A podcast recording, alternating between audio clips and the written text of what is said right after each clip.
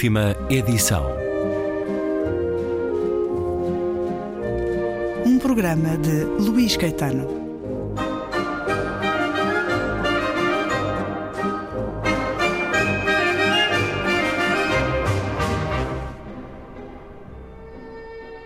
Quem desce de Gaia, com os olhos ainda presos à bonomia sólida e às vezes idílica dos subúrbios, ao seu mau gosto urbano e à sua vida comercial em que se nota uma familiaridade de província com o seu sabor de horta com glicínias e água do poço, quem traz ainda consigo essa indiferença que as coisas felizes nos provocam, suspende-se de repente ao encontrar a face da cidade. Está ela como que inclinada numa cordilheira, com o ar cativo, as faixas das ruas parecendo pendentes do casario desigual. A luz é doce sobre os telhados de um vermelho estagnado.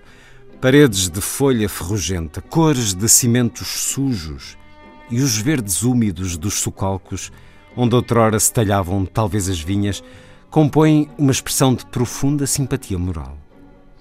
Há naquela velhice de bairros cruzados e lôbregos, naqueles edifícios presidiais, uma paixão e um selo de resistência.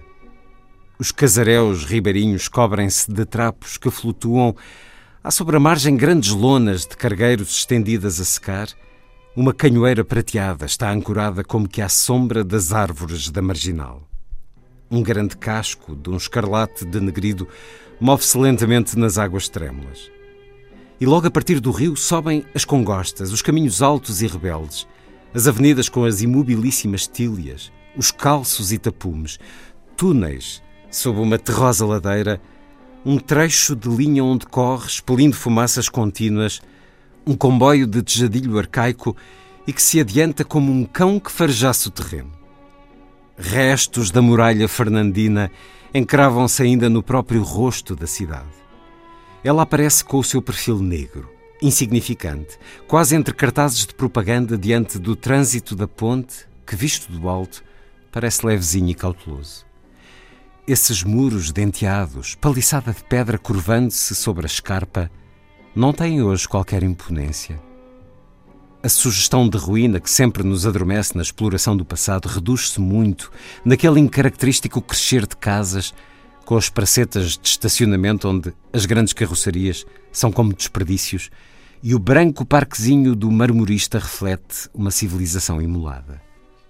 Toda a cidade, com as agulhas dos templos, as torres cinzentas, os pátios e os muros em que se cavam escadas, varandas com os seus restos de tapetes de quarto pendurados e o estripado dos seus interiores ao sol fresco, tem toda ela uma forma, uma alma de muralha. Há como que seteiras, fendas, passadiços e bocais de pontes diante dos nossos olhos, assestados sobre essa tremenda presença de rocha, caliça e betão armado.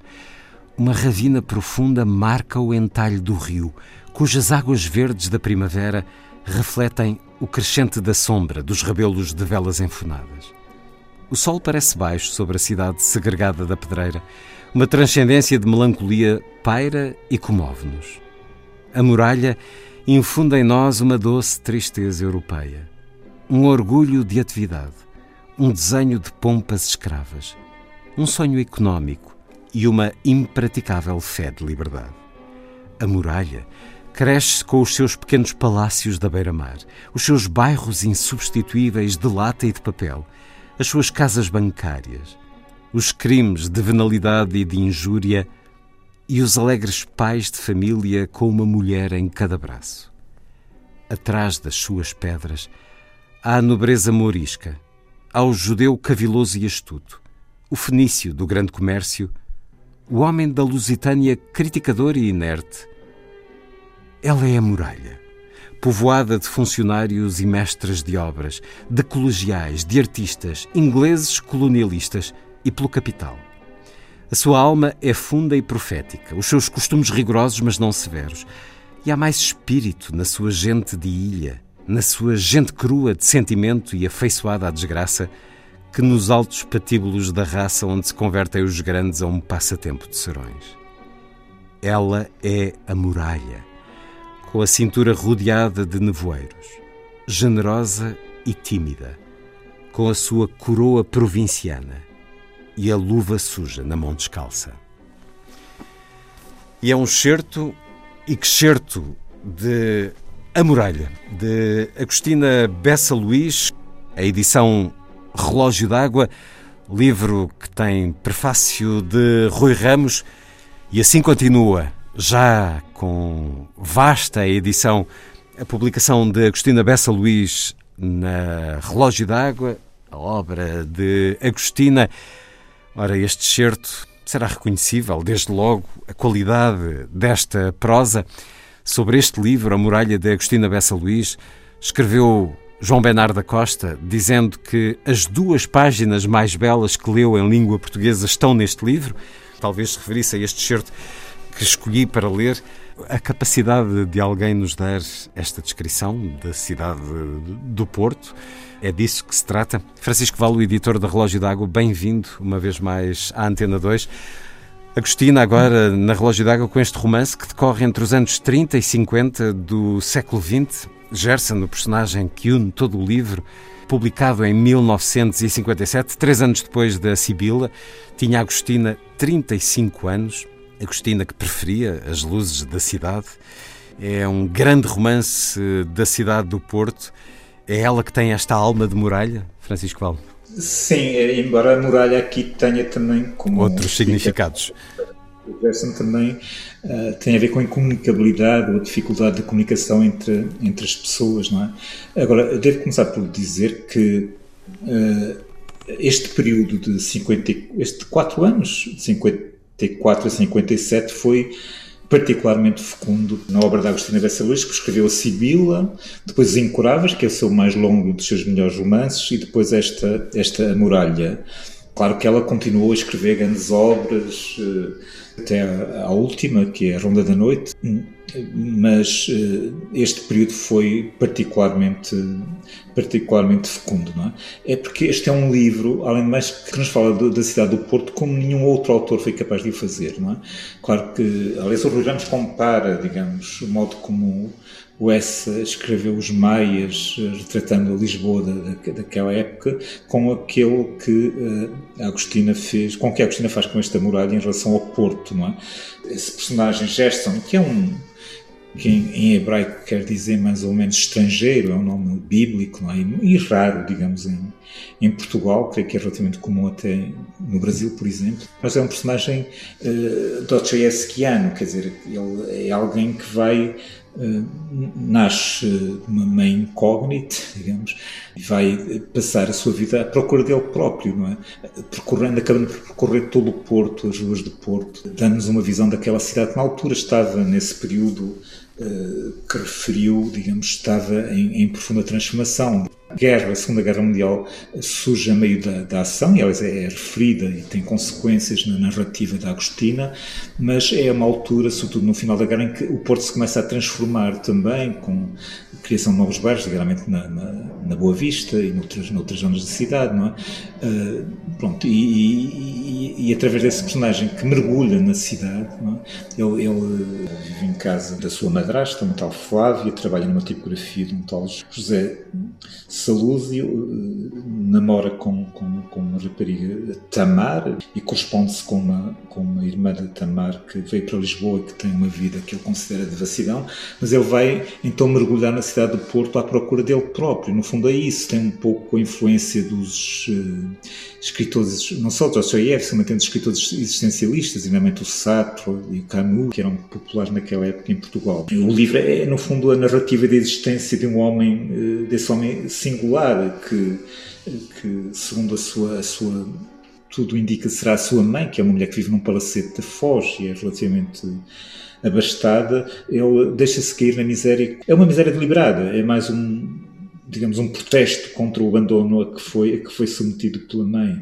Ele acaba por ser um tipo incorrigível, desesperado, que que é capaz de, de vive, vive, depois numa sai de casa onde vive, vive numa pensão onde afluem os estudantes a ouvi-lo porque ele tem ideias, eh, aquelas ideias que incendeiam a imaginação dos adolescentes, não é sobre não é que ele tenha qualquer eh, proposta social, pelo contrário, ele recusa qualquer cruzada a favor dos pobres, ou assim, ou pensa só que, que deve aproximar-se das pessoas, fundir-se com elas, amá-las e não ter, digamos, qualquer juízo de valor sobre elas, e muito menos fazer-lhes propostas de, de emancipação ou de salvação, digamos. E essa a vida, a vida que ele pretende e que consegue ter no, no final do livro. É uma espécie de incursão no Porto através deste personagem que tem uma existência deliberadamente uh, obscura também. É? Como tantas vezes acontece nessa galeria de personagens, e são, são personagens que, por exemplo, neste livro, a Muralha uh, tem uma, uma árvore genealógica para nos guiar, nos ajudar a seguir por esta história. Uh, também aqui.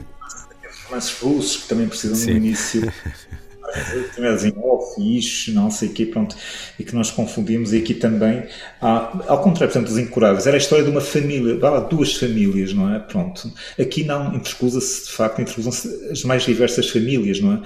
Porque nos, quando nos permite ter uma ideia do que era o Porto na altura sofisticado, digamos, da, da Foz, ou que estava a formar-se na Foz, e o Porto da Sé, da Ribeira, que, que o Gerson, que é um, um estanho naquele naquele, que se torna cada vez mais estranho, estranho estrangeiro no Porto, mesmo perante as pessoas com quem se relaciona, eh, eh permite conhecer, não é? Permite de facto conhecer esses dois, estas duas eh, cidades que, que chamamos pelo mesmo nome, de Porto, não é? É um grande fresco da cidade, aquele certo que li no início, caramba, que que gravura incrível que ela nos dá da paisagem. A paisagem com tudo o que está a atravessar a paisagem.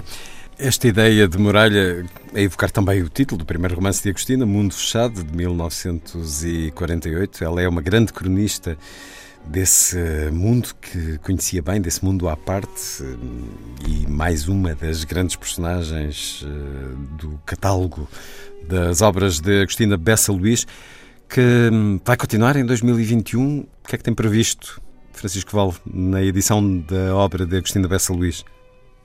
Temos uh, Os Loucos e Amantes, que se baseia num, num, acontecimento real ocorrido em Lisboa, com a mulher do diretor de Diário Notícias. É um episódio que já deu origem uh, a filmes. Há um filme é? recente, Ordem Moral, de Mário Barroso. Um filme que termina justamente com as duas personagens principais Maria Adelaide a dizer a Agostina é que deveria escrever a nossa história. É um pescar de olho engraçado. Exato, esse é o segundo filme que se fez sobre, sobre essa personagem. E vamos ter também a correspondência que ela, que ela teve com, com, com um escritor uh, argentino que ela conheceu, não é? Will Koch. Portanto, é uma, é uma correspondência extremamente interessante que ajuda a perceber os processos criativos da própria Agostina, não é? e a sua tendência a transformar em personagens todas as pessoas que, com que ela contatava. Aliás, o Cox queixa-se que ela o, o, está a transformar num personagem que ele nunca aceitará isso, e, e é o que ela faz de facto. Depois, na, na Embaixada da Calígula, ele surge como, como um personagem da sua obra. Não é? Depois eh, iremos ter também eh, os aforismos dela, vamos editar esse livro. Temos também depois um cão que sonha, que é um dos eh, romances dela, mais. mais insólitos, digamos, tendo também como, como cenário o Porto, mas um Porto muito diferente daquele que surge em Amuralha, não é? Francisco Valde, o editor da Relógio d'Água sobre a Muralha da Agostina Bessa Luís, nova edição com prefácio de Rui Ramos e continuaremos a ter livros em novas edições de Agostina ao longo de 2021. Francisco Valde, muito obrigado por mais este encontro na rádio.